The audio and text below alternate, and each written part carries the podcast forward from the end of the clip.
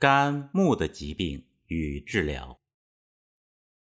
春天的气候特征形成大自然的能量场，具有生发生长的特征。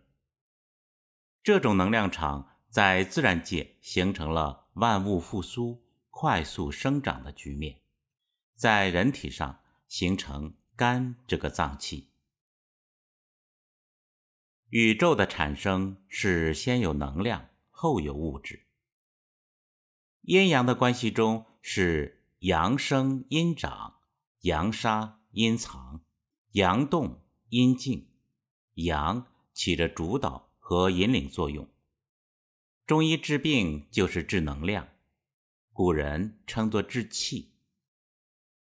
中医使用的药物也全来自于自然，人和药物都是自然的产物。肝在人体实现的功能是生长和生发。所以，有关肝的药物主要来自于自然界有生发特点的植物。举个例子，比如绿茶，我们都有这样的生活体验：喝茶帮助食物消化，晚上喝绿茶不容易入睡，原因在哪里呢？茶是茶树的嫩尖，生发力量很强，在春天采摘。秉承了天地生长的力量，同时绿色蕴含着生长生发的能量，因此绿茶秉承了自然的禀赋，具有帮助阳气生发、运动的禀赋，所以可以帮助消化、提升动力，有滋养肝木、化浊气的功能。红茶的功能则有所不同，红茶制作过程中。经过发酵和成熟，禀赋有土的特点。大家可以想象一下，大自然的土可以把自然界产生的废物埋藏、发酵、分解后，变成有机的肥料和有用的能量来提供给人类。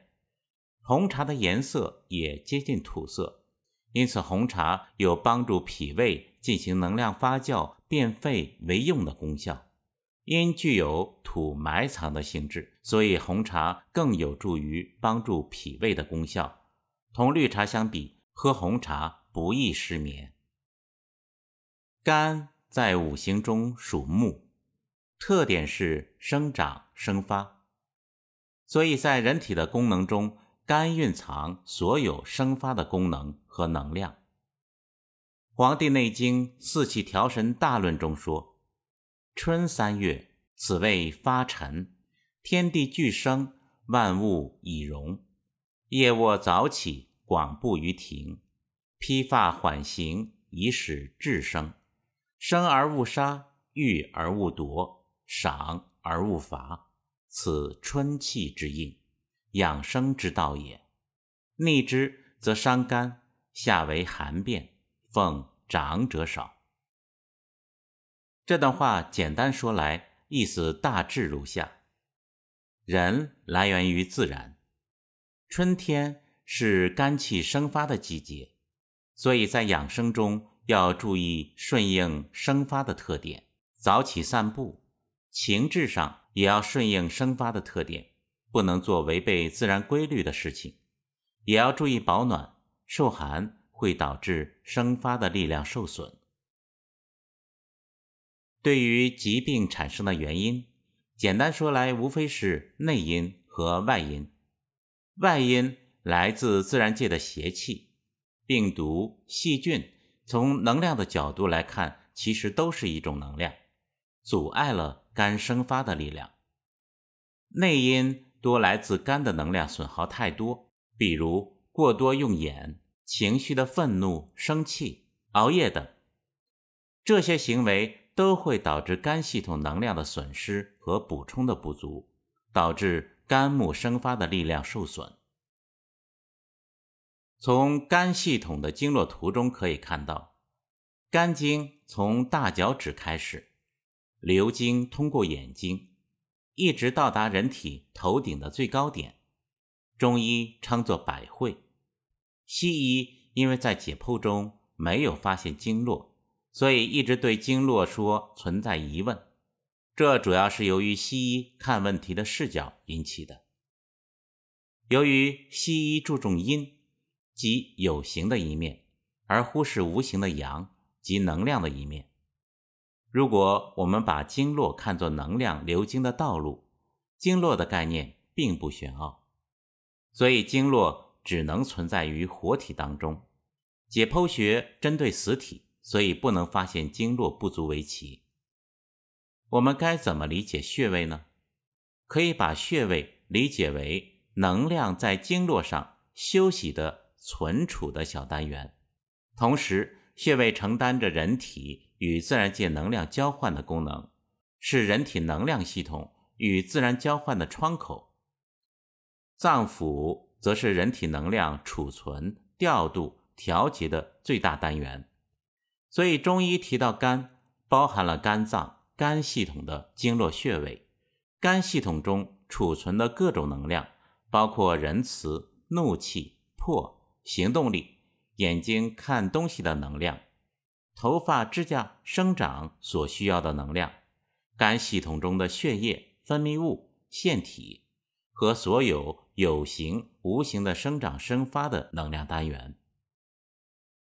当这一切生长生发的能量体不足，和失调时，我们称之为肝木的疾病。道理讲清楚了，治疗的思路非常简单。肝系统蕴藏的能量系统虽然多种多样，但这些能量的本质却是相同的。我们并不需要具体考虑补充哪种能量，只要补遗了其中的一种，肝系统会按照自然规律。自行转化运转。对于肝系统的疾病，简单来说就是补益、疏通和驱邪三种方法。通过补益，可以加强肝的生发能力，可以达到补益仁慈、行动力、温暖、宣达、快乐、好视力等能量。通过疏通，可以加强肝系统的活力，让肝系统。更加有生命力，病变自行消失。通过驱邪，可以让附着在肝系统上的邪气，比如抑郁、灰暗、生气、负面的记忆、病变的肿瘤、血脂、尿酸消除。在实际应用中，可以根据患者的身体状态，三种方法综合应用。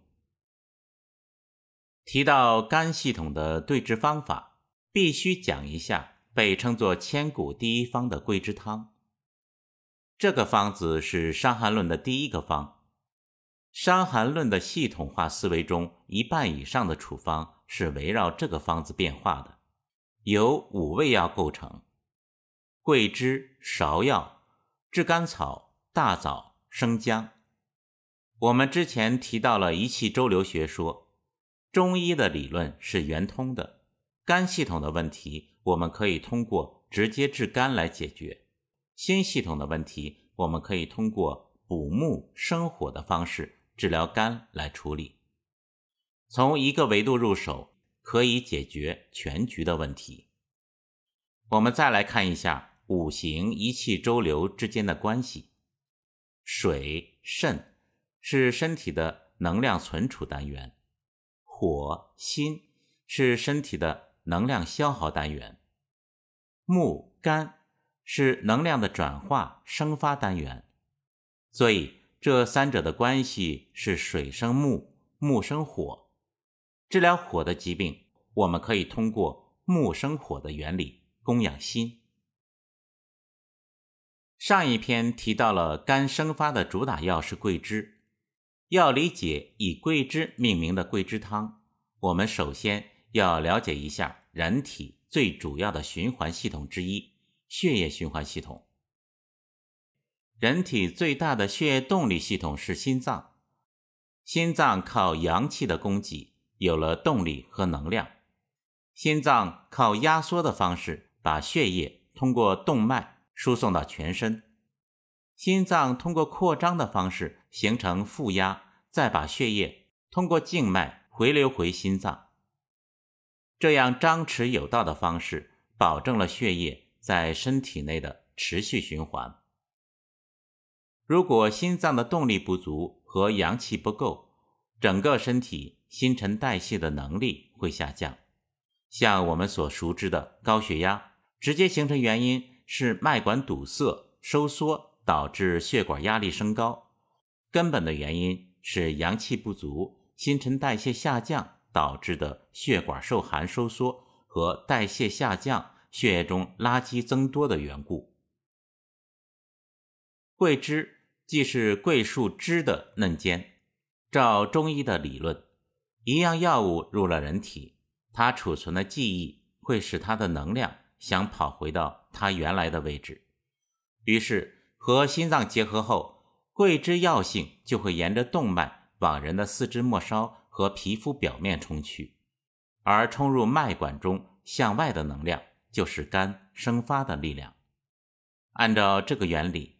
桂枝在实际应用中用途非常广泛，它可以振奋心阳、疏通血脉、抗抑郁、温暖四肢、疏肝、祛风、除湿，几乎所有的妇科疾病，在实际临床中活学活用桂枝，一定可以成为一代中医大家。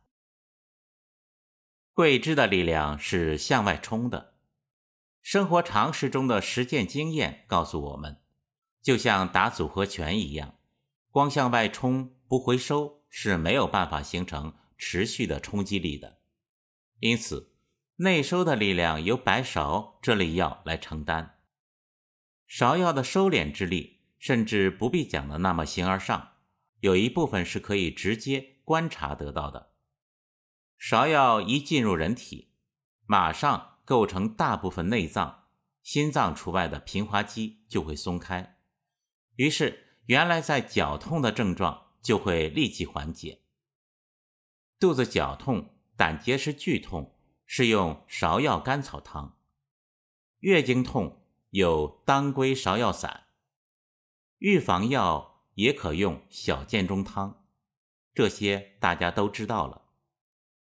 而在平滑肌松开的同时，其中的大静脉管也会一起松开，于是就会把四肢中静脉里原本流不回来的血液一起吸回来，原本淤结不通的静脉血就这样被扯通了。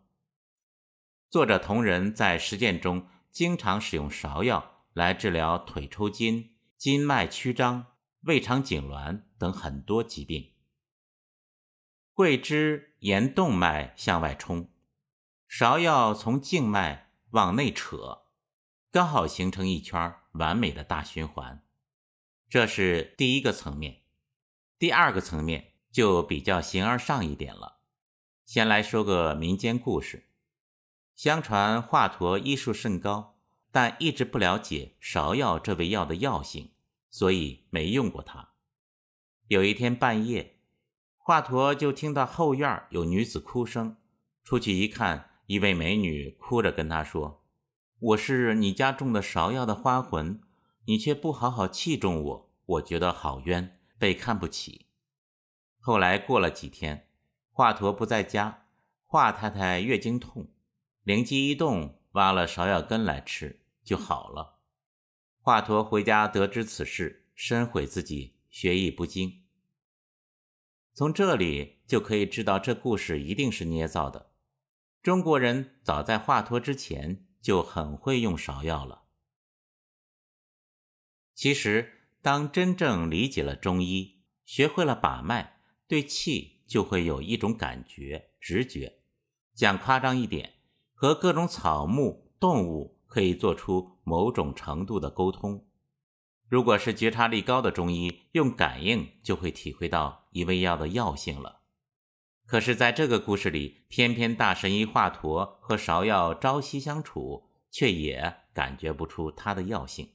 也就是说，芍药这种东西很会把自己的气敛藏起来。